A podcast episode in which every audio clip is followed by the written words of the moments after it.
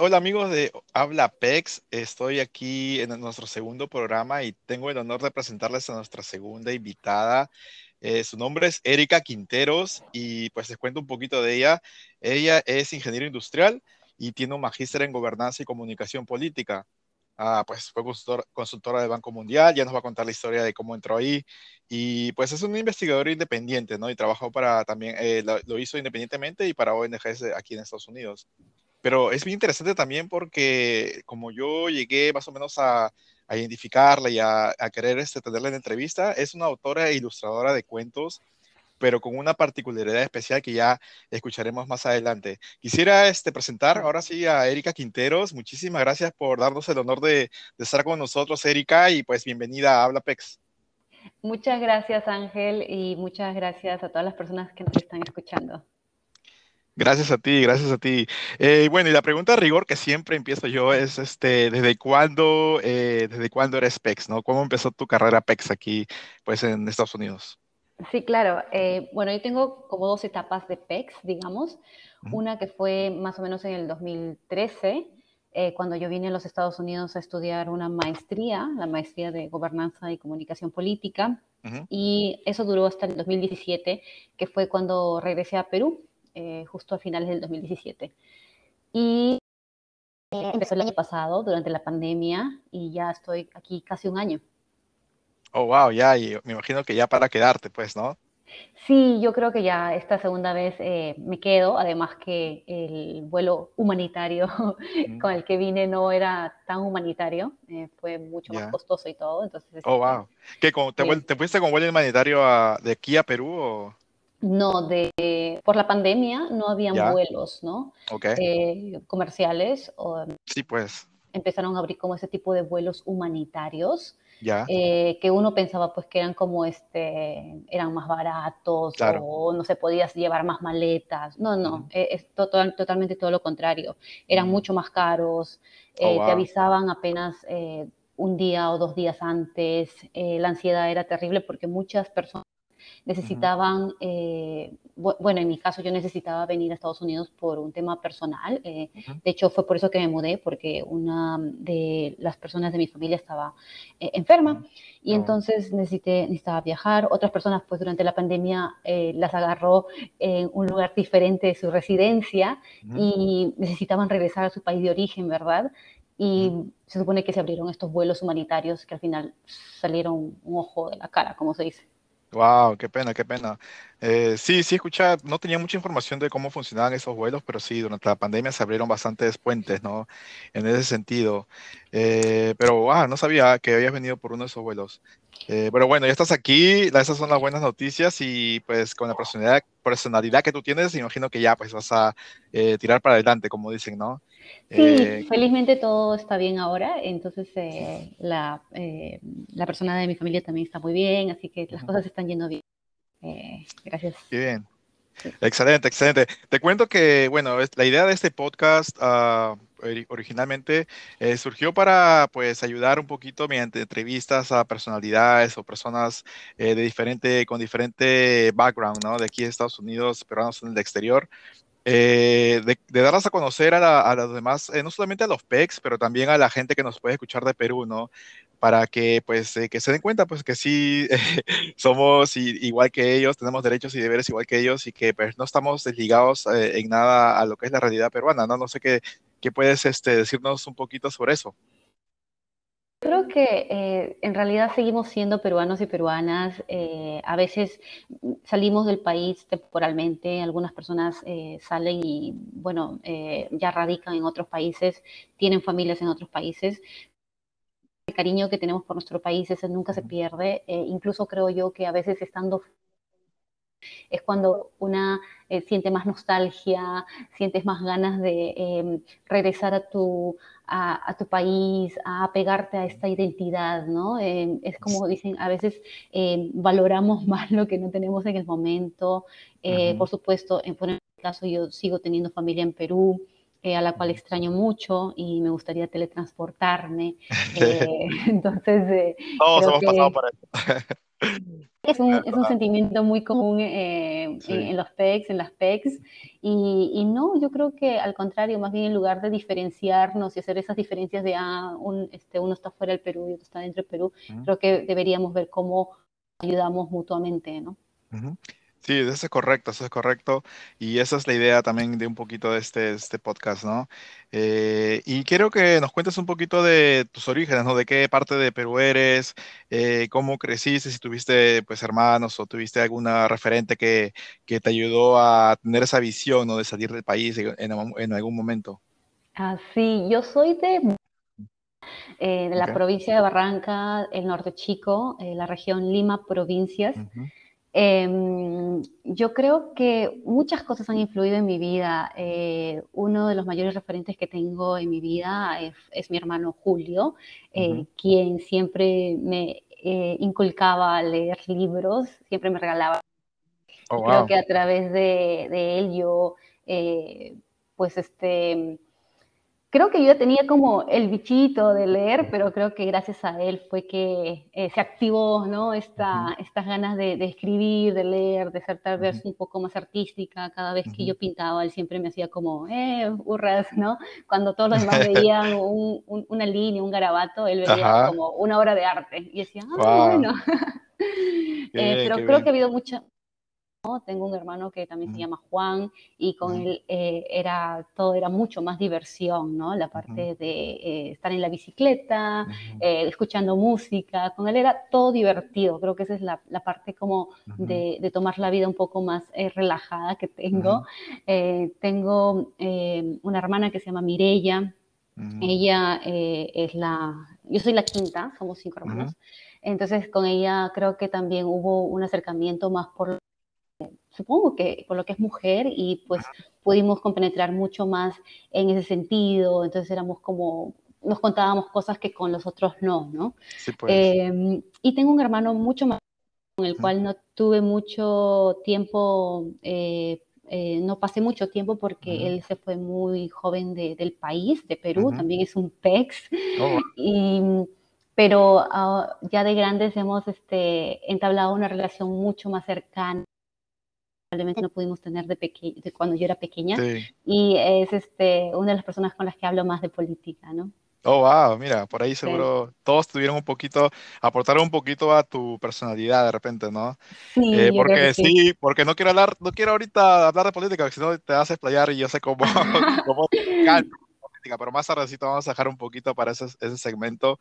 Eh, ¿qué, ¿qué, es lo que más extrañas de, de Barranca, digamos? Que yo creo que he ido a Barranca de campamento, me parece, estoy casi seguro. Eh, pero, eh, ¿qué es lo que más extraña? Porque mucha gente, pues, me dice, la gente, más que todo de Lima, que, que, hablo con ellos, me dicen, oh, extraño, pues, hasta el caos de Lima extrañan a veces el comienzo, ¿no? Porque extraña todo, las, las bocinas y todo, las combis. Eh, tú de Barranca, de Barranca, ¿qué extrañas? ¿Qué es lo que, o de repente no extrañas nada, o qué es lo que más te fue difícil extrañar? Aparte de tu familia, claro, eh, digamos, algún eh, platillo especial o eh, algún sonido especial que tú, o una rutina que tú tenías allá. ¿Cuál, ¿Qué es lo que más extrañabas al comienzo en, tu etapa PEX, la primera?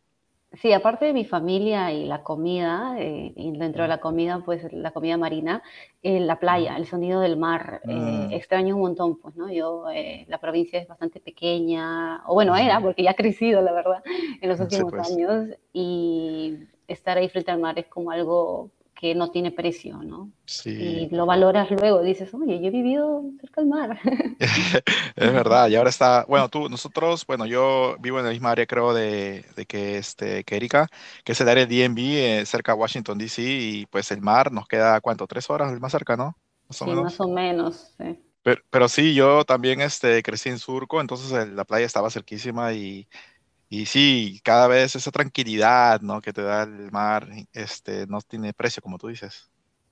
Sí, definitivamente, ¿no? Y, bueno, cuando yo crecí en Barranca, la provincia era bastante tranquila, eh, ya no lo es, lamentablemente, pero también creo que extraño esa tranquilidad que uno a veces aprecia cuando va creciendo, ¿no? Cuando eres machivola, eres como que, ah, normal. eras, traviesa, eras traviesa, eras traviesa. Oh, no te creo, yo te creo, yo te como una chivola chancona, así. También, eh, también, tenía todo, todo un poco. eras difícil de predecir, ¿ah? Sí, y soy hasta ahora, dicen. Este, no soy chancona, o sea, no soy mucho de este, estar estudiando mucho, eh, pero creo que sí, creo que capto rápido algunas cosas y ya digo, bueno, esto sí hay que estudiarlo mejor porque definitivamente esta es una debilidad, ¿no? Pero creo que elijo mis batallitas. Digo, ah, ya, esto sí tengo como una debilidad y la voy a reforzar. Y cuando veo que hay algo que pues no, no tengo una debilidad, digo, Ay, así, no, así nomás. sí, ya, la, ya, la, tengo, ya la tengo. Qué bien. Sí, porque este, estudiar ingeniería industrial pues no es una carrera fácil, ¿no? Tienes, me imagino, bueno, tú dijiste hace un rato que pues pintabas y tu hermano te hacía barro y todo. Y creo que, bueno, les cuento para que sepan, hubo problemas técnicos en la primera entrevista, entonces ya más o menos había hablado. Me siento como eso, esas películas cuando hacen toma uno, corten y todo eso. Igualito, porque sí, ¿verdad? Entonces ya hemos hablado con Erika anteriormente, entonces se me quedó lo que me dijiste la otra vez de que te encantaba pintar de niña y tú querías ser pintora, ¿no? Este, eh, ¿Eso fue más o menos a qué edad o qué, qué, qué, pintabas o con qué usabas para pintar acuarelas o crayolas o lo que sea? Desde chica he pintado, no he tomado clases especiales, pero en el colegio, ¿no? Siempre hay como una hora de arte.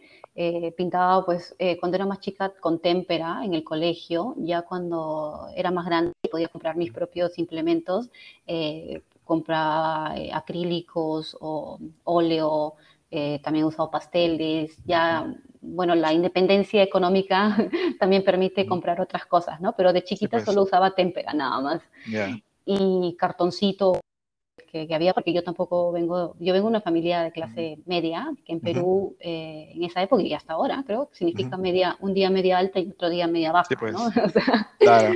Entonces, em, eso, eh, yo sí quería estudiar arte cuando terminé la, eh, el colegio, oh, pero lamentablemente justo era una época económica muy fuerte en mi familia, por lo cual mandarme a Lima no era una opción. y mi papá hambre encima, entonces iba a pagar por, por unas clases que, que no, me iban a dar, no, me iban, no me iban a dar independencia económica, ¿no? Y eso creo que pues. siempre mi papá y mi mamá siempre han visto en, en mí, que siempre sea independiente, eh, y lo aprecio bastante. Pero bueno, me dijeron que eso no me iba a hacer independiente. Entonces em, tuve que escoger entre lo que había, ¿no? Eh, las opciones que habían en de, mi área.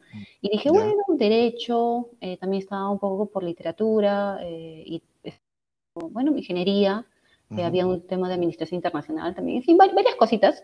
Y al final dije ingeniería industrial porque tiene como de todo un poco y es más como yo, ¿no? Que me gusta como que de todo un poquito y voy a probar qué, qué, qué, sale de aquí. Ya, sí, bien interesante. Mira, justo eh, tuve mi primer invitado fue este Yuki Nakandakari, que es un chef ejecutivo bien conocido en el área también. Ah, sí, sí. Y él me contaba que, pero él tuvo algo parecido, ya que su papá dijo, no, era, su papá era japonés y le dijo que tenía que estudiar ingeniería o algo así. Y me, él me dice, fueron los tres años más miserables de mi vida. Así me dijo, ¿ah? Y tuve la mala suerte de ingresar, me dice así. Pero él se escapó, ¿ah? él se escapó y se fue a Japón. O sea, ya, pero son historias diferentes, ¿no? Eh, y acabó, pues bien, porque ahorita es un chef bien, bien reconocido en el área. Eh, tú, para mí, que tu, tu rebeldía fue meterte a hacer un máster de gobernanza y comunicación política. porque esto este, no sé, como que este, después de ingeniería industrial dices que va a ser un máster en algo parecido que tiene que, más que, más que tiene que ver con ingeniería, pero te fuiste con el, el tu pichito, creo que esa personalidad de, de, comunicativa, ¿no? Y política que este, ya de repente estabas empezando a construir. Sí, yo creo que lo más rebelde fue estudiar ingeniería industrial, porque, porque yo era muy buena en letras. Eh, y en, en, números no era muy buena. Y creo que para mí era como, es un reto para mí hacerlo, ¿no? Y también creo que yo sin considerarme feminista en esa época, que ya me considero ahora, eh, era como un reto también para mí porque no veía muchas mujeres. Eh, y hablaba con mi hermana, que ella estudiaba comunicaciones, y decía, ah, yo quiero ser diferente, no sé, pues, ¿no? Así como muy rebelde. Y luego cuando pues. ya decidí estudiar así comunicación política fue porque dije, bueno, ya a ver, esta época, época de rebeldía terminó y hay que pensar en qué es lo que me hace realmente feliz, ¿no? Y no hacerlo simplemente por dar la contra o porque hay que, no sé, ¿no? Creo que también hay que pensar un poco en qué, cómo se puede aportar también más a la sociedad. Sí, y pues. empecé como a sentar cabeza, creo yo. Claro, claro, sí se nota. Y es, este, pues a partir de ahí ya empezaste una carrera aquí también ya que iba para arriba, ¿no? Porque me imagino que paralelamente a eso ya estabas haciendo consultorías en el Banco Mundial. Y cuéntanos un poquito de historia, cómo fue ingresar a pues ese, ese esa arena, ¿no? Sí, de hecho, eh, yo estaba en la maestría y eh, de dos años, fue de dos años, y eh, terminando el primer año, una chica que estaba en la maestría me dice, oye, están necesitando en el Banco Mundial a alguien, eh, pero solamente es por dos semanas. Me dice, y es como asistente, o sea, me dice, no sé si quieres, porque, o sea, yo sé que no estás estudiando para eso, ¿no? Estamos en la maestría. Y yo le dije, no, normal, le digo, o sea, este, yo chévere. Y entré eh, por dos semanas y a mis jefes les encantó, pues, el trabajo, ¿no? y me dijeron, mira, ¿sabes qué? 150 días, que es lo máximo que dan o que daban en todo caso, no sé ahorita, eh, para ese tipo de puesto en el Banco Mundial. Y me extendieron pues este, hasta 150 días. Me quedé ahí. Sí, y de ahí ya eh, como trabajé para diferentes personas eh, y para diferentes proyectos, también pude trabajar como consultora del Banco Mundial luego, ¿no? Ya como que vas escalando, digamos. Sí, sí, sí. Y pues ahí, eh, como ya eh, la otra vez también, también mencionaba que eh, yo ya había hablado con un par de personas que trabajaron ahí también y pues ahí se conoce gente de todos los países, ¿no? Y se comparte, pues, este, se comparte experiencias o planes o inclusive, este, digamos, estando en el Banco Mundial, pues ya se ve de una forma más, más técnica también lo que está ocurriendo en cada país, ¿no? Sí, y es muy interesante porque tienes perspectivas y diferentes y tienes todo un bagaje cultural eh, detrás. De hecho, yo, la, mi primera etapa PEX fue muy eh, globalizada y yo casi no conocí muchos peruanos eh, en el área. Eh, y mi segunda etapa PEX más bien es más con, con más peruanos. conocí a algunos peruanos, conocí a una peruana en el Banco Mundial, conocí a algunos otros por otros lados en algunos este, forums que habían, pero creo que hemos entablado una mejor comunicación, hemos afianzado más nuestra amistad en esta mm. segunda etapa, ¿no? Y ahí es como, tal vez seguro vamos a hablar sobre esto, eh, hay un grupo que se llama PEX al lado del corazón y es oh, con ellos y ellas con quienes hemos, este, estamos organizándonos, digamos. Qué bien, sí, sí, eso es muy interesante. Son también un grupo que está en el área haciendo activismo político, pero sí, ahorita vamos a tocar ese tema, porque no me quería saltear. Primero, que lo que más, eh, una cosa que más interesaron también cuando eh, dije, a esta chica la tengo que entrevistar, porque eres autora, ilustradora de cuentos, pero no de cualquier cuento, es este, un cuento que tiene una particularidad especial, ¿no? Es es reflejado en, en, este Tomás Satito Condemaita, que pues que muchísima gente, bueno, incluido yo no conocía hasta que vi tu cuento, te lo juro, y, y este es eh, una heroína que ha sido un poco olvidada por la historia en Perú y, que tuvo un papel importante no solamente en la labor, en lo que, cómo, cómo estuvo, estuvo en la rebelión, ¿no? Pero también por ser mujer y por, especialmente en esa época, ¿no? Y eh, creo que no sé por qué ha sido un poco olvidada por la historia, pero a ver si nos puedes contar un poquito y en más o menos qué tiempo, qué estabas haciendo cuando, cuando se te ocurrió hacer ese cuento.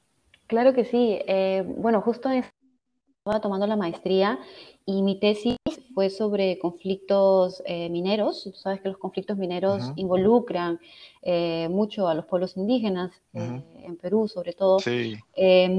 Y de alguna u otra forma, yo no recuerdo muy bien, eh, salió el nombre de Tomás Atito Conde Maita y me pareció como que interesante y dije, ah, bueno, dejé todo lo que estaba haciendo y me puse a ver un poco más sobre ella. Eh, cuando regresé a Perú eh, de visita, vi si había algún, busqué algún libro sobre ella y no había. Em, y bueno, ya en el 2017 que me mudé, busqué otra vez los libros, me fui a la Biblioteca Nacional, empecé a investigar, o sea, bueno, o seguí investigando más de ella, pero ya desde, desde Perú, ¿no? Em, y justo en el 2019, que fue cuando empezó la pandemia, si no me equivoco, eh, yo me fui a Cusco al cumpleaños de una amiga y aproveché ahí para ir a Acos, eh, que es donde eh, Tomasa vivió, nació. Y yo regresé de Cusco y a los días eh, me acuerdo que Vizcarra eh, dijo, ya, todos en cuarentena.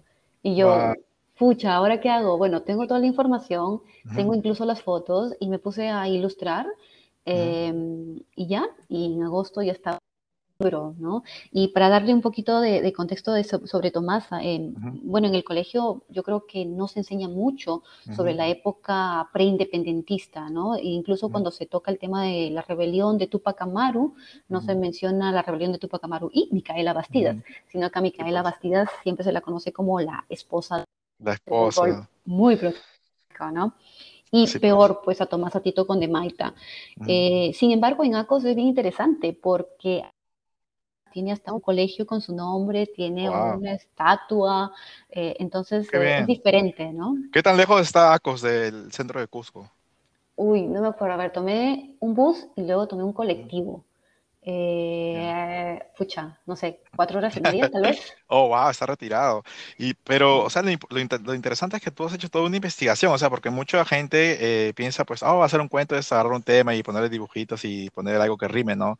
Pero tú has ido a investigar el lugar de los hechos y pues por eso es que el cuento tiene tanto tanto arraigo y tanto este, de nuestra cultura, ¿no? Y eh, como les cuento a los amigos que yo lo encontré en Amazon Kindle, y eh, pues ahí lo encuentran, pongan, pongan Erika Quinteros o Tomás Atito con Demaite, les sale rapidísimo y eh, me parece, lo tuve que comprar porque me pareció interesante y no vi, y no había free trial, Erika, por si acaso, para que no digas que, que lo he pirateado.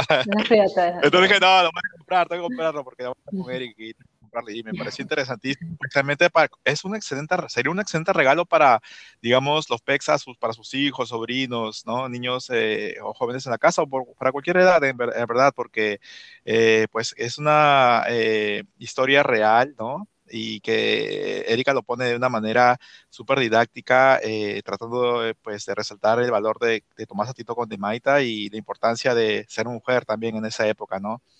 Eh, y, y, las ilustraciones también las hiciste tú y está en inglés también, o sea, ya no hay excusa para regalarle a, un, a, un, algún niño de PEX, ¿no? Aquí en...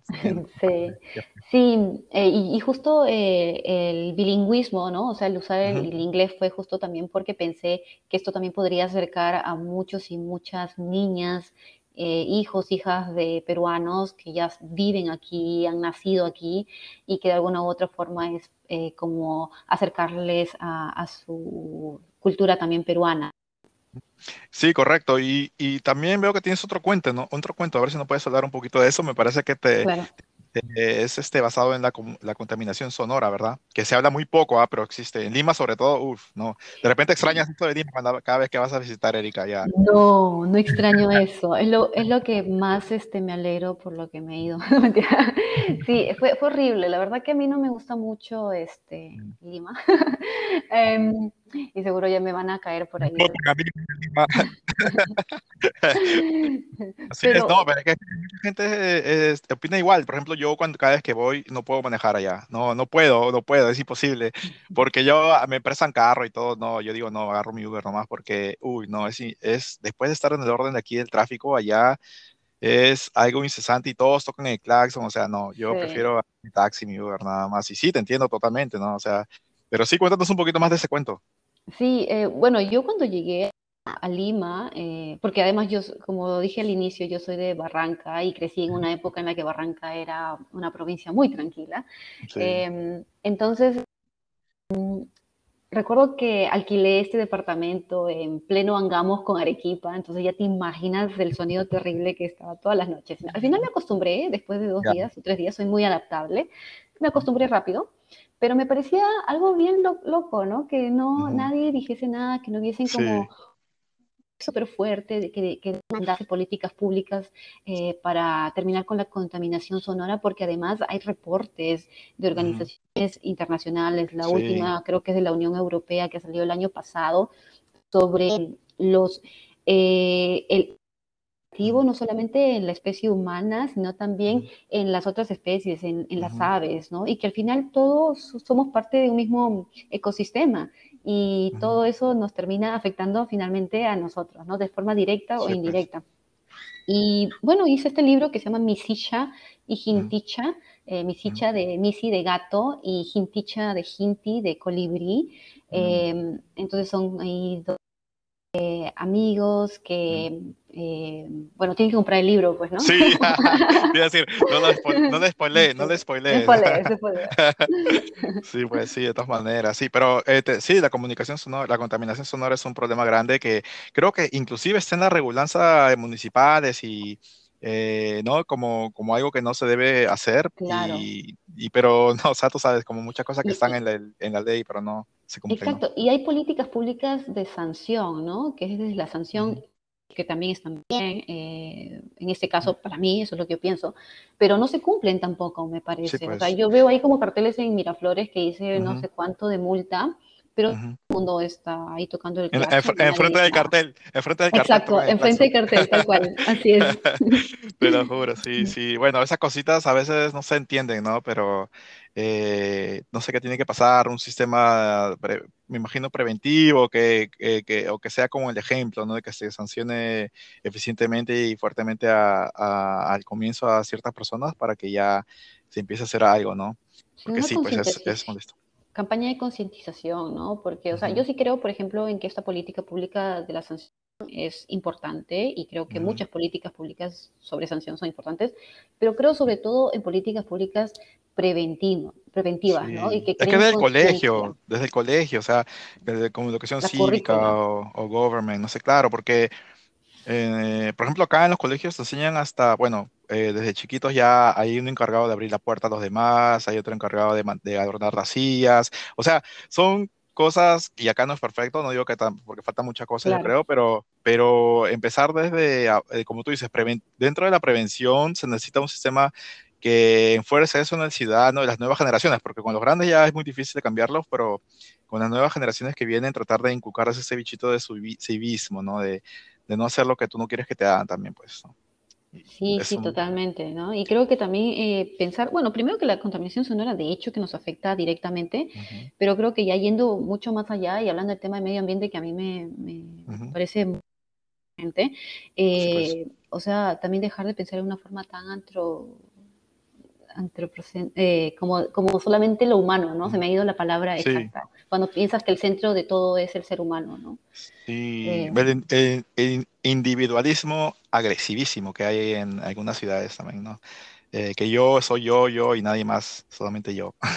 Claro, aparte eso, Sí, pues entonces muy difícil, pero vamos a, vamos a ir avanzando con gente como pues tú y el grupito que, tu grupo, perdón, no quiero decir grupito, es el grupo, perdón, Mi grupito. que se llama, que se llama este, PEX al lado del corazón, eh, que sí, los, los sigo en Facebook, te voy a ser sincero, y eh, conozco un par de personas de ahí, los encontré en otros este, lugares de, donde se hace política eh, y apoyando siempre, ¿no? Y me parecieron buenísimas personas, siempre, con, yo siempre digo, ¿no? Con alguien que puedes conversar, eh, sin llegar a, digamos, a la ofensa o a este, solamente que te, te, responda con un insulto por falta de argumentos, con todo, con el que persona que se pueda conversar con esa persona, yo siempre voy a este, apoyar o tratar de, pues, tratar de al menos intercambiar ideas, ¿no?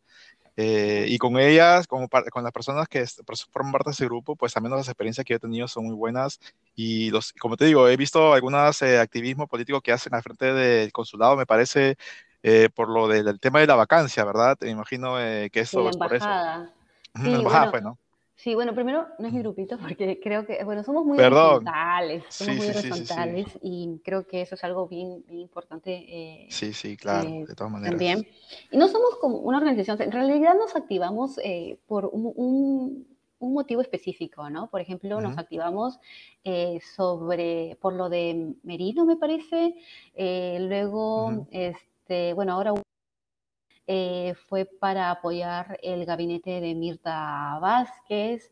Eh, antes también fue en la segunda vuelta para rechazar el voto hacia Keiko Fujimori, ¿no? O sea, impedir que ella gane pues este, la presidencia. Entonces son como cositas muy específicas porque sí, yeah. al lado del corazón, de hecho, eh, todas las personas que estamos ahí nos consideramos de izquierda, pero dentro creo que también entendemos que existen las izquierdas plurales. Eh, no hemos tocado temas eh, de fondo necesariamente, pero son personas muy buenas, son personas maravillosas, como tú dices, personas con las que puedes conversar y creo que cuando hay espacio de conversación, hay espacio para la disensión también, ¿no? Y como decía Flores Galindo, eh, no recuerdo muy bien la frase exacta, pero esta es la idea, que en la mm, discrepancia también se encuentra también nos acercamos, ¿no? Y, y, no es acercarte, digamos, ideológicamente, porque, bueno, si discrepas y ya está, pero te acercas de una forma humana, ¿no? Te acercas en el sentido de que entiendes que la otra persona, por más que discrepa contigo, también es una persona eh, capaz, es una persona que tiene emociones y que seguramente, bueno, en el caso de Pex al lado corazón, yo creo que todas las personas que están ahí quieren lo mejor para el país. Eh, lo único es que tenemos diferentes ideas, tal vez a veces, de, de qué es eso, ¿no? Claro, eh, correcto, porque uno puede, digamos, este, como tú dices, entender la otra posición, ¿no? Desde el punto de vista de otra persona, sin necesidad de estar de acuerdo. O sea, eso es algo que muchos políticos a veces se olvidan. Piensan que el Congreso es este lugar para pelearse y el que más grita más gana, como dicen, eh, pero no saben que en verdad el trabajo de un congresista debería ser este, ver puntos en común, ¿no? Crear acuerdos y y eso es lo que no, este, no están haciendo y pues yo creo que organizaciones como, como la que tú eres parte, este, bueno, ahora con que están haciendo activismo, eh, demuestran lo contrario, ¿no? Que pues uno puede dar su posición sin faltar respeto, pacíficamente, y respetar las opiniones, opiniones de los demás también, ¿no? Porque veo mucho que arte también. Sí, exacto, es lo que iba a ir porque veo que hay bailes y, lo hacen de una forma diferente porque la mayoría de, protestas que se ven en Lima son pues agresivas, pero en esta vez, este, por ejemplo, te ves a este grupo de la resistencia, ¿no? Que no sé qué, qué tal impunidad que tienen que tener esa pero sí, hashtag la pestilencia. Y pero no, es una impunidad increíble porque no veo, ni siquiera los policías los apartan, nada, y hacen lo que quieren. Eh, y, pero, y ves a grupos como el que tú perteneces que pues lo hacen con baile, alegría y sin estar fastidiando a nadie ni faltando respeto a nadie con vociferando cosas, ¿no? Y al contrario, en los videos yo veo que llega gente del otro lado también, de, de este, no sé, no sé de verdad qué organizaciones serán, pero... Fujimoristas son, creo. Sí, porque hay una señora que era, yo he visto un video de una señora que era, este, era de López Aliaga, y creo que fue congresista, eh, candidata a congresista PEX, y viajó de New York, y hay un video inclusive que ella pone, y New York, y se ve con su gente, con cuatro o cinco personas más, de New York, tomó el tren y todo, para ir a esa reunión donde estaban ustedes afuera, y después la veo con su, ya con su megáfono, así, haciendo escándalo, mientras ustedes trataban de mantener la, la cosa más en orden. Porque todos ellos tienen megáfono, ¿ah? te digo. Y este, como te digo, piensan que cuando uno grita. Ya compramos el nuestro ya. oh, ya, está bien. Sí porque, sí, porque piensan que mientras haciendo más bulla es el que tiene la razón, pero no, pues no, así sí, no, no, y de hecho, eh, algo bien interesante como partí con lo de PEX, eh, al lado del corazón, eh, mm. este grupo nació, de hecho, por un tema cultural. El tema es que, eh, y yo sinceramente cuando llegué a Estados Unidos, lo último que quería era saber o meterme en política, porque encima estaba con este tema personal, ¿no? Y eh, recuerdo que ahí estaban pasando varias cosas, creo que estábamos en plena, no sé si de primera vuelta, segunda vuelta, ya, me olvidé, y, y, bueno, como las personas con las que estaba conversando son muy activas eh, y muy apasionadas por la política, pues ya yo dije, bueno, ya, pues digo, entonces como que la política siempre te llama, pero yo siempre como que no, ¿por qué? Tú no querías. No quería, yo quería dejarme de todo esto. te obligaron, te obligaron. Sí, me sentí presionada. Gente muy maravillosa, eh, les tengo mucho aprecio eh, y, y bueno, este que se puedan hacer cosas más grandes. Igual nosotros somos eh, de izquierda, pero eh, yo sé que tú no eres de izquierda, eh, pero estamos dispuestos y dispuestas a, conversar con todas las arenas políticas, sobre todo en un momento en el cual hay una polarización tremenda y en el cual tenemos eh, unas fuerzas de derecha que sinceramente ya este, son fuerzas bien, son fascistas, ¿no? O sea, fuerzas que sinceramente no dan espacio eh, para una gobernabilidad en el país y, creo que ahí pues vamos a tener que no solo juntarnos las izquierdas, sino cualquiera que, que quiera la gobernabilidad para el país. Sí, pues eso es lo que está... Eh, sí, claro, la polarización es indudable, ¿no? Y no solamente en Perú, es un, creo que una corriente global Eh, y se nota pues en Estados Unidos tuvimos a Trump, que es para mí eh, definitivamente una, una, cultura fascista y de extrema derecha. Y eh, en Brasil, ¿no? Con Bolsonaro y Boris Johnson en Inglaterra. O sea, son varios ejemplos y creo que eso rebotó un poco en, en Perú, cuando hay un país tan conservador, ¿no? Eh, porque el fascismo es fácil de detectarlo, tiene sus pasos y es, es recontra predecible, tienes, este, pues pone a, siempre se agarra de la religión, ¿no? Para, para este, como excusa y, y, pone un sector de la población en contra de otro y busca siempre, ya sea de población inmigrante, los judíos o... Claro, o ahora Vox creo que se ha reunido con Keiko Fujimori, ¿no? En Perú también hace unas semanas, me parece. Entonces, sí, tiempo atrás, sí. Eh, y Vox, pues, eh, es, una, es un partido, pues, en el mismo España, ¿no? De, eh, súper antimigrante, tiene todo, todas las características de un partido fascista, pues, ¿no? Y, y, eso es este, increíble que nadie ponga el grito en el cielo, ¿no? De que partidos en Perú, se han reunido con ese... Así es, no, no se ha visto una... Este, bueno, yo no, yo no un rebote. aquí no, no tengo mucho, eh, no tengo televisión peruana, pero no he visto mucho rebote en los medios escritos, ¿no? Sí. Y, bueno, y, tienes también el Twitter y el Facebook de los medios, este... Sí, nada, no hay nada. Televisivos, sino... No hay nada, o sea, no, no No hay ningún escándalo, no pasó nada, o sea, no, y eso es lo que uno ve. Este uno dice, entonces lo que los medios, o sea, la gente que dice que los medios están coludidos, pues ya no sé, y más, obvios no pueden ser, pues. Cuando la campaña fue algo escandaloso, ¿ah? Eh, pero bueno, ya eso ya pasó la... Y, y, ahí también hay un donde la pandemia, o sea, hay, bueno, no voy a hacerles publicidad, pero hay este, medios de comunicación que han recomendado cosas desastrosas para la salud, ¿no? Entonces ahí yo creo que hace falta pensar qué es lo que no sé, una regulación. Yo sé que a mucha gente le, le aterra el tema de regulación de medios. Eh, no necesariamente tiene que ser pensado de la forma, eh, digamos, dictatorial en que siempre se piensa. Creo que hay que ver formas, o por lo menos hay que abrir el debate para ver cuáles son las soluciones, porque no puede quedar así, ¿no? Exacto, no pueden tener una libertad tan intocable para decir lo que les dé la gana y difamar a quien sea, y después a veces ni, ni siquiera te corrigen, ¿no? Ni piden perdón, solamente ya, ya pasó, ya se va a olvidar y uno queda manchado para toda su vida, ¿no? Eh, y debería, yo creo que esa regulación tiene que seguir de adentro, ¿no? Desde de, dentro de, la misma eh, comisión de prensa. Eh, pero tú crees que lo van a hacer ellos mismos. Eso, es difícil, eso es lo difícil, pero tiene que haber un modo de que ellos se sientan presionados a hacerlo. por ejemplo, acá en Estados Unidos, cuando pasa eso, porque pasa, este mucho menos claro y eh, rápidamente son los mismos directores de esos canales los, eh, los bandas de vacaciones, entre comillas, ¿no? Porque pierden auspiciadores, la gente es más este, eh, crítica, ¿no? Tiene más pensamiento crítico y sabe discernir entre lo que es un meme y una realidad, ¿no?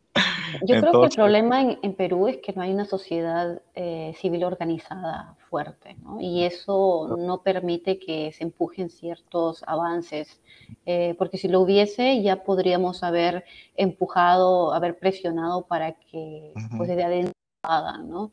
Si no hacen desde adentro, pues este, igual, yo creo que hay que hacer, o sea, creo que hay que abrir el debate por lo menos, ¿no? Sí, pues ya te van a decir comunista. Este, sí, ya, ya me van a decir comunista.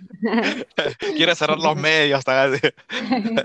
sí, verdad. No, no pero son importantes, pero es importante decir la verdad siempre. Exacto, sí. Y como tú decías, no hay la, la sociedad civil, pues no, no hay partidos políticos, ¿no? Y creo que todos, eh, y pues no, nadie quiere saber nada de política en Perú, entonces todos, este deberíamos tener partidos políticos fuertes, responsables, serios, que hagan escuela, ¿no? que, que eduquen a sus militantes, que hagan charlas constantes, que, hagan, que tengan democracia interna. Eh, teniendo partidos fuertes, pues se tiene una sociedad eh, civil fuerte, ¿no? militancia activa. Entonces, si los partidos políticos no quieren hacer eso, son vientres de alquiler, cascarones, se reúnen nomás para cada elección, tienen eh, un líder mesiánico, familiar, de, cabeza del partido, o sea, entonces la gente no quiere, y la gente no quiere saber nada de política, entonces esa mezcla es la mala, ¿no? la que no, no ayuda en la democracia. Sí, pero mira, ahorita nada más eh, han votado para mm, cerrar las sí. áreas. ¿Y quiénes han votado? Eh, principalmente ha sido el partido de Keiko Fujimori, segundo me parece que ha sido Perú Libre, el, partido de, López Aliaga, eh, Acción Popular el de Acuña creo que uno, pero... Sí, sí. Metido en la cola. Eh, creo que los únicos que, no han votado, no sé, son Juntos por Perú y el partido, eh, la coalición que hay entre Partido, Morado, y Somos Perú. En contra. Y tal vez alguno más por ahí que se me escapa, pero... Sí, pues. Y, y lo malo es que la gente, como no le importa la política, no, no, no le ve importancia a esa tan, tan importante eh, contrarreforma, ¿no? Que mata todo lo que se había avanzado con el referéndum, que se fueron millones de soles que se gastaron en hacer eso, Además, miles de horas de tiempo que invirtieron en vez de hacer otras, legislar de otra forma. Y, eh, y, es solamente, o sea, en Perú hacemos cualquier reforma progresista o algo que queremos cambiar y se va a destrozar con un, con una, un golpe de del, timón, ¿no? Nada más, o sea, y eso es lo triste, ¿no? Sí, pues si seguimos eligiendo Fujimoristas, lamentablemente sí, pues, ¿no? Eh, mm. Sí, pero también Perú Libre, ¿ah? No de ah, decirlo. Sí, Perú Libre también. y entonces, ahora como de izquierda, te, lo bueno, eh, bueno, otra vez también estuvimos hablando un poquito de eso, pero ¿tienes autocrítica tú para, bueno, yo entiendo que es la primera vez que gobierna un gobierno de izquierda de por sí, eh, eh, y se han, se han colisionado, colisionado, ¿no? Todas, este, desde Juntos de Perú y Nuevo Perú y todas las demás ramas de izquierda, desde la extrema izquierda hasta las más central y progresistas, ¿no? ¿Y qué, pero qué autocrítica tú le haces al gobierno como, siendo un gobierno de izquierda y siendo tú de izquierda? Sí, bueno, yo creo que el gobierno empezó muy mal. Eh, felizmente ya está como eh, resarciendo algunas cosas, ¿no? Por ejemplo, yo creo que el nombramiento de Bellido fue catastrófico desde todos los ángulos. Eh, pero en fin, ya menos mal que esa etapa ya está pasando. y espero que de verdad pues. se, se, confirme a Mirta Vázquez eh, y, confío mucho eh, en su, no solamente en su inteligencia, en su, en su entereza y en su honestidad. Em, eh, una de las críticas más grandes ahorita que yo tengo hacia el gobierno de Castillo es ¿por qué no está yendo a la COP26? o sea, mm, el cambio pues. climático es una de las cosas que más les que impacta más a los países empobrecidos, a los países en desarrollo. Perú es uno de los países que está sufriendo eh, los impactos del cambio climático, ¿no? Em, y yo no entiendo por qué pues, no está yendo el presidente a, hacer la voz de todas estas personas eh, en Perú eh, y reclamarle a los países que generan mayor, más emisiones de carbono, de dióxido de carbono, y decir, oigan, ustedes están destruyendo nuestras vidas, ustedes necesitan invertir más en energías limpias, ¿no? Em, entonces, a mí me parece desastroso sobre todo también porque él, eh, que es, es como ha eh, candidateado un profesor de escuela rural, eh, de izquierda, em, bueno, el cambio climático le afecta sobre todo a las personas que viven en zonas rurales y sobre todo a las mujeres de zonas rurales. Eh, sí, me parece terrible. No, no sé por qué ha eh, preferido ir a, la reunión en Bolivia. Eh, de hecho, yo creo que los dos países debieron haber ido a la COP en lugar de, esta reunión binacional, que no es importante. O sea, no es que, sea, que no sea importante, perdón, pero creo que sí hay que poner algunas cosas Prioridades, ¿no? prioridades, claro.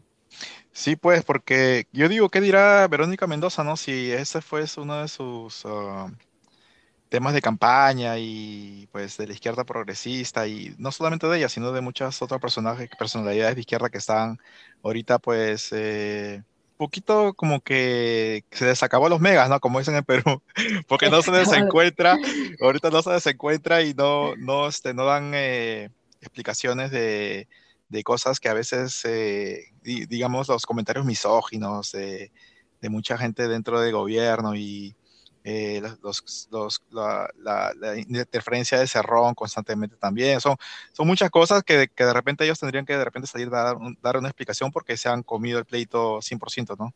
Con, con Castillo.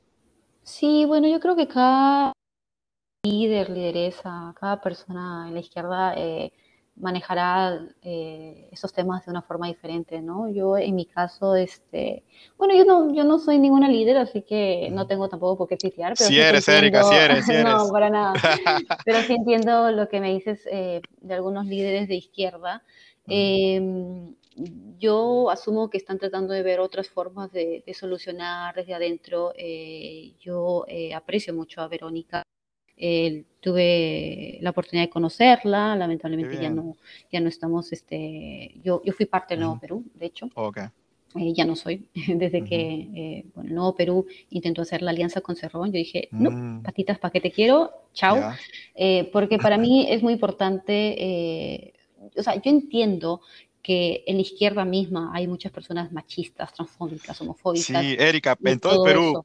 Pero, por, ejemplo, por, ejemplo, tú ahorita, tú ahorita eh, dijiste algo muy importante, ¿no? Eras parte de Nuevo Perú, que es un partido de izquierda, para los que no saben, y pues hicieron una alianza con Cerrón, pero tú estabas ahí, saliste, saliste antes de que pase esa alianza porque estabas en contra y no pudiste cambiar las cosas desde adentro, ¿verdad?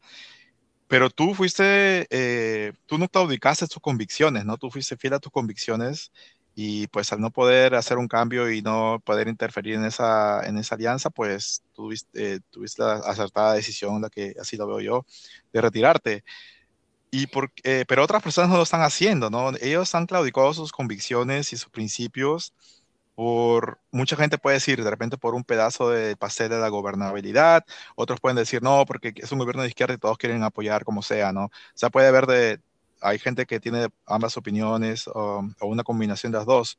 Pero vi, eh, viste que tan importante es no claudicar con tus principios y, y, seguir tus convicciones, ¿no? No sé cómo lo ves tú ese, de, ese, de, esa parte, de ese punto de vista. Sí, no, yo creo que eh, hay muchas personas que se quedan por diferentes razones. Creo que también es a veces difícil eh, salirte de una organización a la cual le agarras mucho cariño, además entablas relaciones con las personas que están adentro eh, creo que cada persona tiene sus propios procesos. En mi caso, que es el único en el que puedo hablar, eh, porque no, no, este, no me atrevería a juzgar cada proceso de mis compañeros y mis compañeros que, que se quedaron eh, por diferentes razones.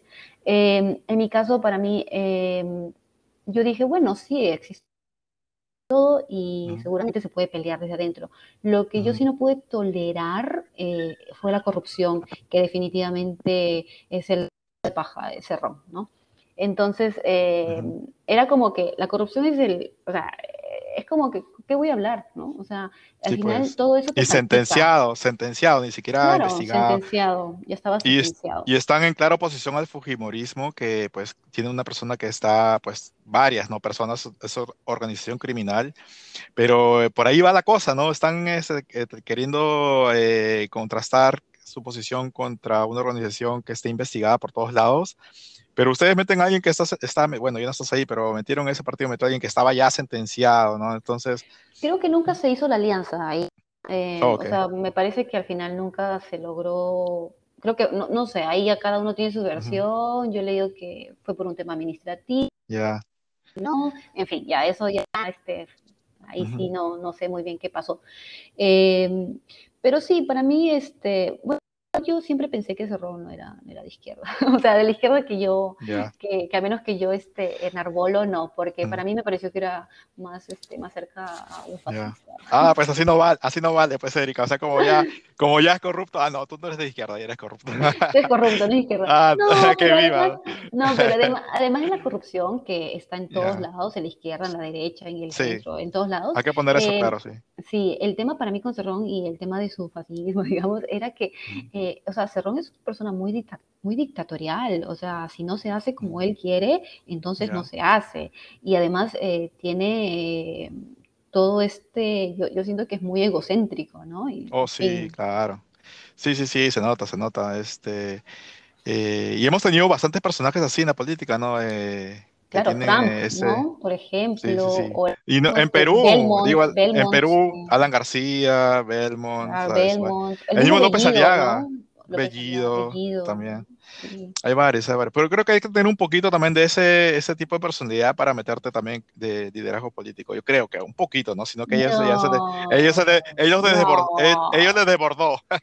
¿Vas a pasar de ser morado a ser terrorista? No. Oh, no, pues ya ves, ya te fuiste a los extremos. No, no, se puede conversar nada. no se puede conversar con Exacto. No, porque yo digo, o sea, todos tienen que tener un poquito de, digamos, ok, para estar eh, liderando un partido político, algo tan importante y que la gente lo va a seguir, tienen que tener algo, ¿no? no yo creo que hay una diferencia entre tener autoridad y otra tener, eh, ser autoritario, ¿no? Una cosa es eh, conocer cuáles son tus convicciones, no claudicar en ellas, y otra es imponerlas a como dé lugar a un grupo de personas que definitivamente no piensa así. Y eso es este, lamentablemente pues. este señor. ¿Tuviste eh, oportunidad de estar cerca a Cerrón, hablar con él, intercambiar palabras o verlo así de lejitos? Eh, lo vi, pero no, nunca, nunca he hablado con él. Ok, o sea, estuvo presente en las eh, charlas, en las conferencias que tenían ahí con partidarias y... No, en el, no, no, una vez nada más que fui a un evento en el que estaba él, pero este, no en, no en en Huancayo, ¿no? Ya. Pero aparte de eso, ¿no? Pero de lejos también, o sea, no. no, no de lejitos mejor. Sí, como desde la tribuna, ¿no? claro, claro. Está bien, Erika, qué bien, qué bien. Eh, mira, qué bien, hemos hablado bastante de, de, de, política, ¿ves? ¿Ves? Tú metes este, esos temas y ya no podemos salir, pues. Sí, pero hablamos de cosas bien feas, ¿no? Este, entonces, este, sí, pues, tiene, ok, ¿qué cosas bonitas, ok, qué esperanza, que, que tú ves, como, pues, si hay salida e, a todo este entro, en, embrollo o, no hay salida, ¿Cómo, ¿Cómo, tú lo ves? ¿Cómo tú ves el futuro? Yo, yo creo que sí. Cierto. Sí hay, pero eh, el tema es que con Castillo yo no sé exactamente de qué está yendo, ¿no? O sea, a veces siento que no, no sé exactamente qué es lo que está pensando y eso me preocupa mucho. Eh, siento que igual el viraje que se está dando con Mirta Vázquez es muy bueno. Eh, me parece que se están intentando sacar eh, algunas políticas eh, desde el sector de mm, economía también. Por ejemplo, este impuesto, que creo que ya es como tendencia en Twitter, impuesto a, la renta. Sí, que ni siquiera es a los... Bueno, no sé, hay como varias cosas, ¿no? O sea, no he leído todo el paquete, pero hay un poco de eh, alquileres, hay un, poco de capital, hay un poco a los hasta, ingresos. Hasta, Netflix, hasta Netflix dice que están cobrando impuestos. ¿Ah, a, ah, eso sí no, lo, no vi. ahora estaban contando que este, la gente estaba quejando porque están, están subiendo los impuestos a los que tengan Netflix y plataformas de streaming Oh, y, y, estaban respondiendo, oye, pero ustedes comparten una cuenta entre cinco personas, ¿por qué se quejan? Y cosas así. Está, está caliente Twitter ahorita por ese tema. Eh, pero sí, sí, están tratando de cambiar las cosas. Bueno, aquí también en Estados Unidos se ha discutido ese tema del ingreso, el impuesto de la riqueza o a la gente que pues es el 1%, ¿no? Más rico. que En Perú creo que ese, en Perú creo que le dieron la cifra de 0.5 personas que se van a, ver a Son este... Seis familias, creo. Sí, exacto, afectadas por por pagar su el fair Pero todo Twitter parece defenderlo, no sé. Oye, sí. Un primo, vecino, sí, seguro ganan más de 300 mil al año. Claro. que creo que es el tope, pero sí, es algo, es algo escandaloso. Es que yo creo que mucha gente se está viendo esta polarización o esta, pues como tú dices, que eh, porque son nuevas medidas que nunca, creo que en Perú, a menos que no creo que se ha dado de tributación de este modo, que lo ponen en la, en la mesa y todos empiezan a opinar al respecto, ¿no? Porque nadie quería tocar ese tema, pues porque la, élite no quería cambiar su, su, el, el, monto que pagaba de impuestos, ¿no?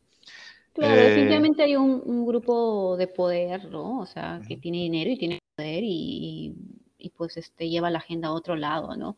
Eh, pero creo que es importante que justo ahora durante la pandemia en la cual hemos retrocedido, me parece como 10 años económicamente hablando, y sinceramente el crecimiento que ha habido en los últimos años, antes de la pandemia, no ha, no ha sido invertido en educación, no ha sido invertido en salud. Hay una desigualdad terrible en el Perú eh, y, en el mundo. Eh, y justamente los ricos que son quienes eh, han mantenido o han incrementado su riqueza durante la pandemia, eh, pues bueno, una mano al corazón y una mano al bolsillo y pagar pues ¿no? sus impuestos eh, para que salgamos juntos adelante como sociedad finalmente, ¿no? Sí, pues sí, y, especialmente en Perú, ¿no? Que ahora estaba escuchando un podcast que ayer apareció en un space de Twitter, hablaron de eso. No sé si escuchaste, pero estuvo este eh, ¿cómo se llama? Eh, oh my God, hay una señora de, izquierda, bien conocida, eh, yo me olvidé, que no está en el partido de Verónica. señora. Glave, Glave, Glave. Glave creo que Marisa Glave. Exacto, Marisa Glave, estaba, estaba Luis Dorán del Partido Morado y estuvo un par de personas panelistas más hablando de ese tema, tributación.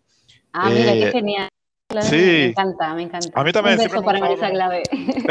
sí, está escuchando. Esa, ha, sido, ha sido escuchante de, de, de, de Habla Pex. No te y, y, ya, y, y, estaban diciendo entre todos ellos que, que esto de los impuestos, pues eh, eh, los países más ricos con los que nos queremos siempre comparar nosotros, pues tributa 40% de la población, ¿no? Esa es la recaudación que se tiene, 40%. De el PBI. promedio, de, claro, exacto. Claro, sí. 40 por- en, en, en, ah, en América Latina es 27 Sí. y en Perú es 20. 20, ah, Entonces, llegamos al 20 por lo menos. sí. Exacto, llegamos a 20, pero entonces sí, hay, hay algo que tenemos que hacer, entonces, pues, ¿no? Sí, pero yo creo que sabes por dónde va la cosa, la gente, a menos los que son un poquito, no, yo no estoy hablando de la gente que dice, no, yo no quiero pagar impuestos, y no, ni siquiera le están cobrando él, ¿no? Digo, la gente que trata de analizar las cosas y no, yo creo que no lo quieren hacer, dicen porque no ven que hay una planificación, eh, o no confían en las personas que están ahorita manejando el gobierno para manejar ese flujo de, flujo de dinero que va a entrar, ¿no?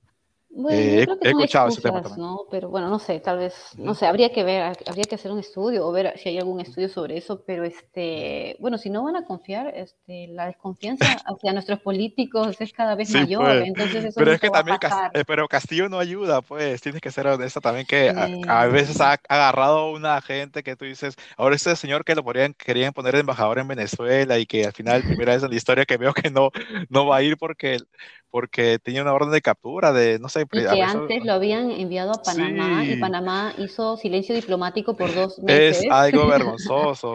Los, digo, la, la, la escuela diplomática deben estar jalándose de los pelos ahorita.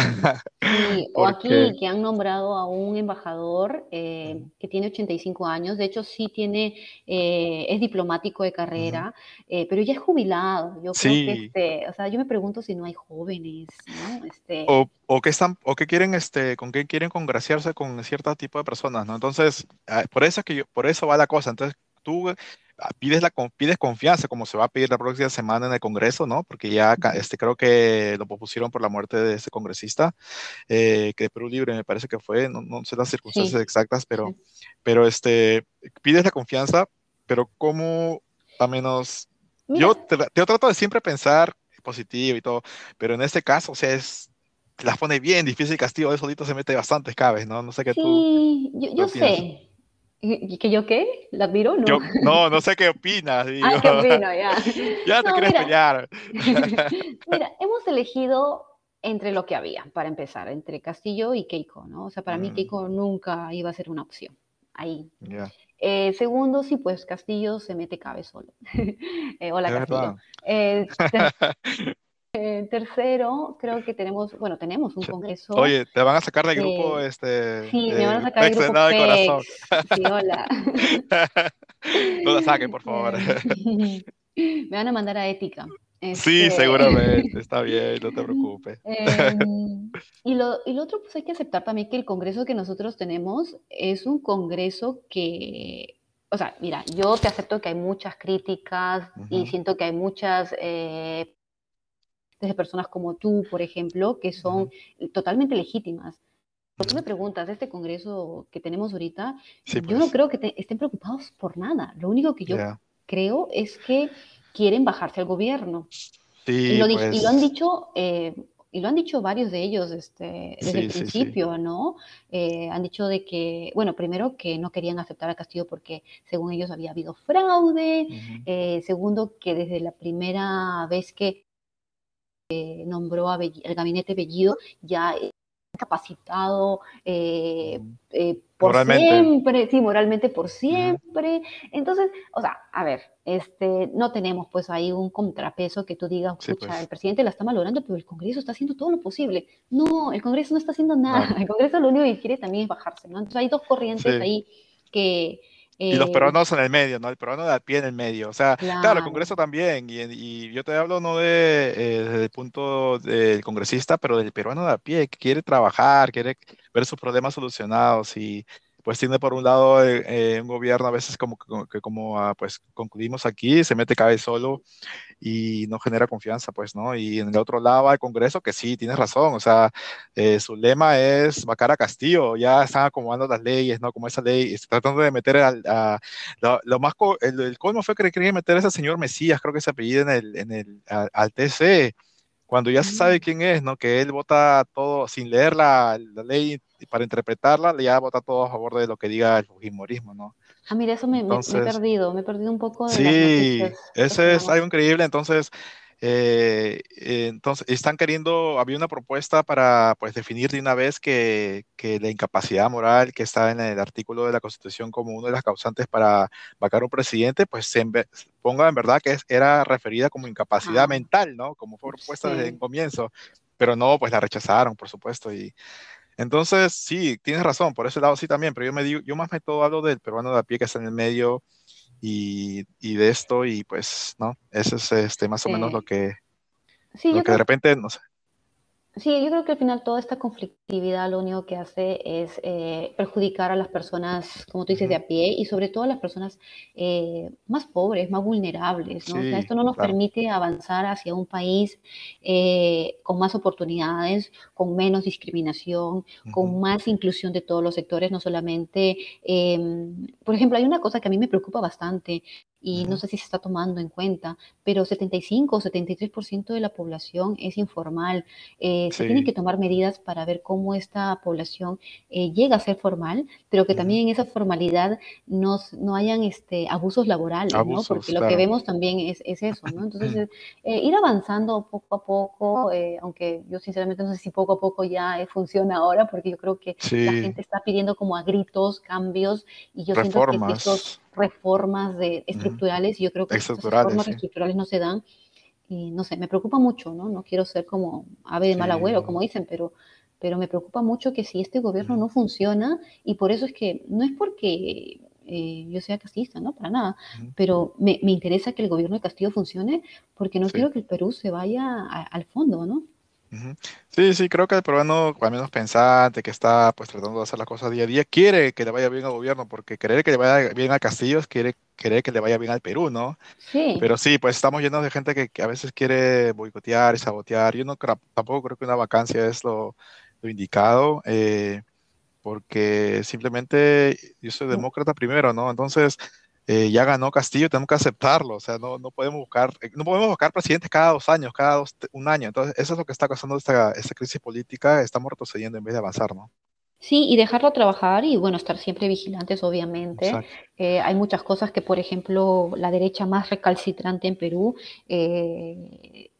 está de acuerdo con Castillo y son cosas que a mí también, por ejemplo, desde la, desde la crítica, ¿no? Este, o autocrítica a la izquierda, es que Castillo nunca se disculpó con la comunidad LGTBI o eh, con las personas trans, porque dijo cosas transfóbicas. Eh, y claro, uno puede decir es simbólico, eh, bueno, es simbólico y de lo simbólico se va pasando también a lo... A, las políticas públicas, ¿no? Porque yo sí no creo, yo creo, mejor dicho, lo voy a poner en positivo, yo creo en una izquierda que apele por una inclusividad de todas las personas, ¿no? sin diferencia de etnia, de género, de orientación sexual, eh, y no una izquierda pues que excluya más bien ¿no? a las personas, como lo hace la derecha en Perú. sí, pues sí, sí, es este, mucha polarización, ¿no? Eh, de lo que está causando. Ahora, ¿tú, ¿tú ves a la derecha como una sola o ves a la derecha? Porque, pues, yo creo que, no sé, aparentemente tiene que haber varios matices de derecha, así como hay de izquierda, ¿no? Sí, yo creo que en el mundo hay varios matices de derechas, ¿no? Y hay derechas con las que te puedes sentar a conversar. Pero creo que en Perú la derecha es, eh, al menos la que tiene poder, seguramente habrán personas de derecha y con las que son muy conversables, no lo sé, em, pero en Perú las que tienen poder son justo las que son representadas por López Aliaga, eh, por Keiko Fujimori, ¿no? Pues. Eh, entonces, este, con ellos, con ellas, yo no, no, creo que se pueda conversar mucho, o sea, con un señor que es totalmente homofóbico, ¿no? Entonces, este, con una señora que hace eh, pactos con las iglesias y que no respeta los derechos de las personas LGTBI, ¿no? Y que en eso se parece mucho a, una parte también de la izquierda.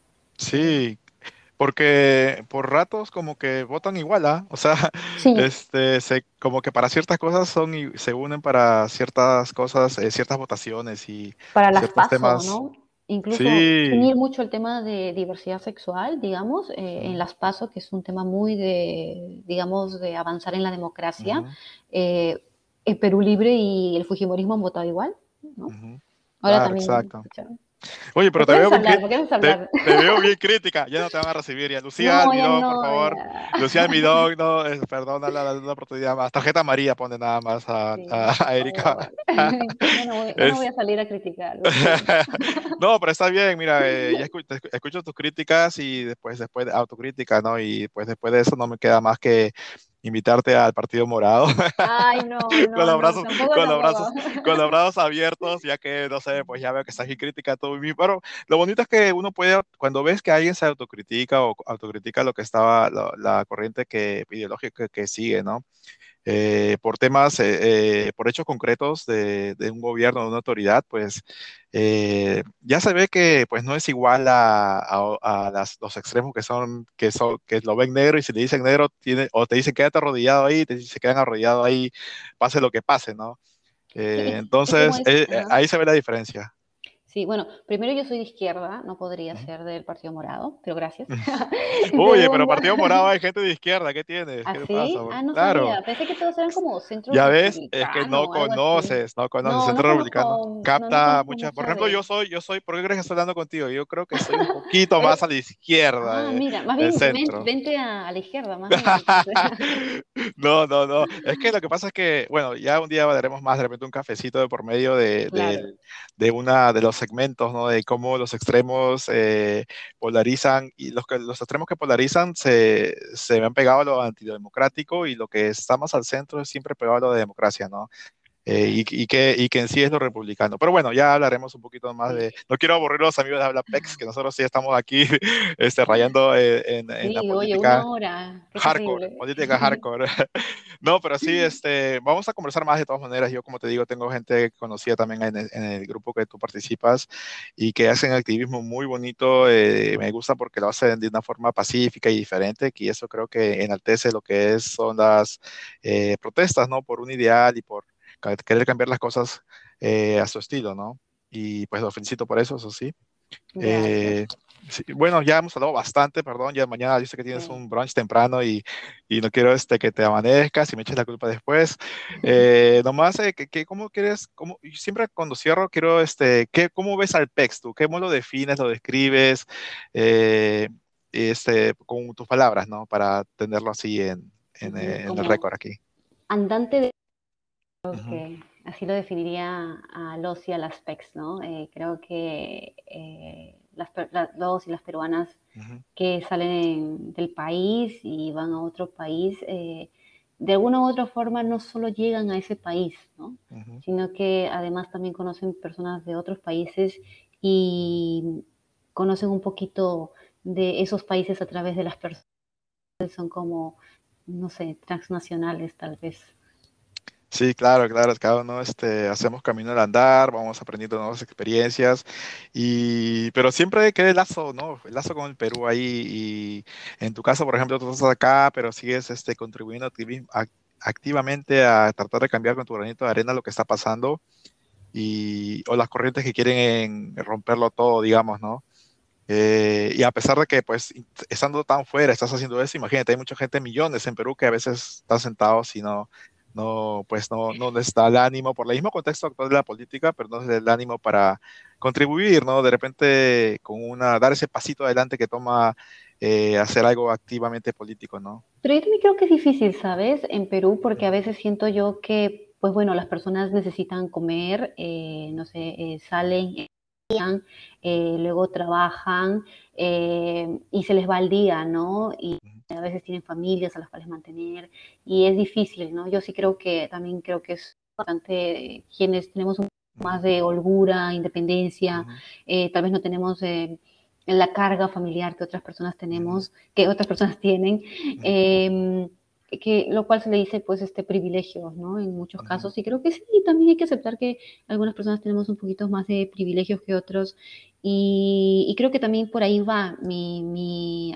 eh, lo que me, me gusta que las personas tengan tiempo, tengan tiempo, como dice, ocho horas para trabajar, ocho horas para descansar y ocho horas para lo que se te dé la gana, ¿no? Eh, sí, pues, pues para dedicarle a la familia también, ¿no? dedicarle a la familia, porque eso construye la sociedad, ¿tá? es teniendo eh, los países europeos del este lo, lo, entienden muy bien, ¿no? dedican muy pocas horas de trabajo, más horas al entorno familiar para, y crecen ciudadanos muy sólidos, ¿no? De esa, de esa este, familia. Entonces, contribuyen a mejorar la ciudad. Sí, yo creo que hay algo que en Perú tal vez no sé tal vez estoy equivocada, pero siento que a veces no se considera mucho que es el ocio, ¿no? Y el ocio es, por ejemplo, ponerte a leer algo, pintar eh, o salir con tu familia, ¿no? Eh, y, esas ocho horas, digamos, eh, que puedes dedicarlas a lo que a ti se te dé la gana, no es algo que se tenga muy impregnado culturalmente en Perú, ¿no? Y es, yo creo que es poder tener esas ocho horas para trabajar, para trabajar, ocho horas para descansar y ocho horas para, para lo que quieras. Sí, pues claro, muy buen punto, buen punto. Eh, bueno, con qué llegamos al final, pues de este programa ya eh, estamos una hora y diez minutos, hemos roto récord. Pero yo no puedo terminar el programa sin decir. Sí, dale. Abajo el patriarcado. Ya sabía.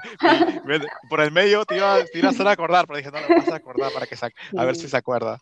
Abajo el patriarcado, ok, ya saliendo feminista ya en, Obviamente. pero, pero no eres feminazi, ¿no? Otro programa, no. Ya, eso va a ser otro programa, ya, entonces, uy, no, está bien difícil ese programa, pero bueno, lo vamos a intentar, ¿no? De todas maneras, siempre nosotros eh, tratando de ser un poquito, sí, pues, eh, progresistas y apoyar a, a las causas que tienen que apoyarse también a partir en este, en este espacio, ¿no? Eh, ¿Algún proyecto que tengas a corto plazo? ¿Quieres este, eh, algún plan, tu meta? Por ahora tengo varias, varias ideas de, de mis siguientes libros, pero todavía están como en, en, investigación, ¿no? Leyendo ahí un poquito, tratando de inspirarme un poquito más. E igual tengo mi Instagram donde de vez en cuando me pongo a pintar los fines de semana, así que si quieren seguirme, ahí está, ahí está arroba Erika Quinteros L, creo. No me, ni me acuerdo mi, mi usuario, pero algo así. Erika Quintero, sí, por ahí aparece. Ahí, ahí, te aparece una pintura. sí, ahí aparece algo. ok, excelente, Erika. Muchísimas gracias por estar con nosotros y por dar el tiempo de hacer eh, esta entrevista que pues fue, fue una, la, la, corrección de la entrevista pasada porque por problemas técnicos eh, pues no salió, no salió bien, pero muchísimas gracias. Tuviste una paciencia extraordinaria y eh, se agradece, la verdad. No te preocupes, muchas gracias a ti por invitarme y mm, bueno, ojalá que este podcast pueda llegar a muchas personas, que creo que es muy bonito este proyecto, la verdad. Ya te invitaré con Lucía y otras personas más a hacer una, entre tres, cuatro personas ahí, una charla. Un sí, con Lucía también, que es una hermosa. A ver si no me votan de partido morado, entonces, para, para y, si y, si a mí no me votan de PEC con todo lo que he hablado, ¿no? Digo yo. No, no, todo bien, todo bien. Ok, chévere, nos vemos y pues saludos a todos. Eh, gracias por estar en este programa y compren el libro, el cuento, los cuentos de, de Erika, eh, no se van a arrepentir, la verdad, son un, regalazo para cualquier niño o familiar o sobrino que tengan y pues chequenla, en, busquen en Amazon Kindle. Gracias, Erika. Gracias, estamos a contacto. Chao, un abrazo, adiós. bye. Ok, bye.